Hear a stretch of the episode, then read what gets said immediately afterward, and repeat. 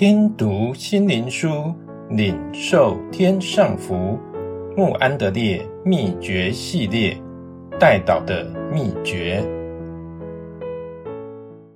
第十五日，保罗是代祷者。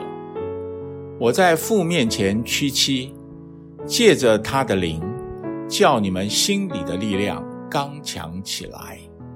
以弗所书三章十四到十六节。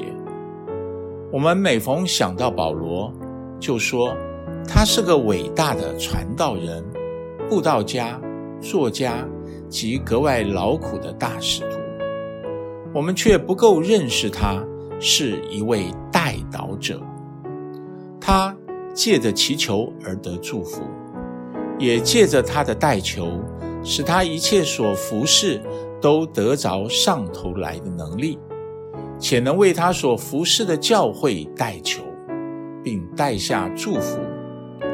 我们看他上面写给以弗所人的话，再想想他写给帖撒罗尼迦人、罗马人、腓利比人、哥罗西人的话，我们昼夜切切的祈求，补满你们信心的不足，好使你们心里坚固，成为圣洁。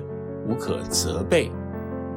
我怎样不住地提到你们，在祷告之间常常恳求。每逢为你们众人祈求的时候，常是欢欢喜喜的祈求。我们为你们不住的祷告祈求。我愿你们晓得，我为你们是何等的尽心竭力。保罗昼夜在神面前为他们代祷，求圣灵的光与能力进入他们心内。他深信他迫切的代求是大有功效的，照样他也相信信徒的代求会带给他祝福。我劝你们与我一同竭力为我祈求神，神现在仍要救我们。你们以祈祷帮助我们，也为我祈求，使我能放胆开口。借着你们的祈祷，终必叫我得救。神的仆人与百姓间的关系，完全基于同心合意，不住的祷告。他们之间的关系，完全是属天的、属灵的、神圣的。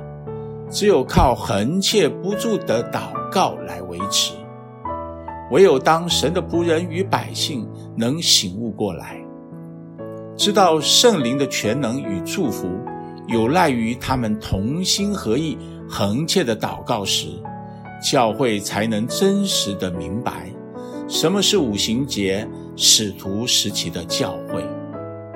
我们一起来祷告，永远可称颂的父啊！我们谦卑俯伏，恳求你施恩，求你恢复教会恳求与代祷的灵，奉主耶稣的名，阿门。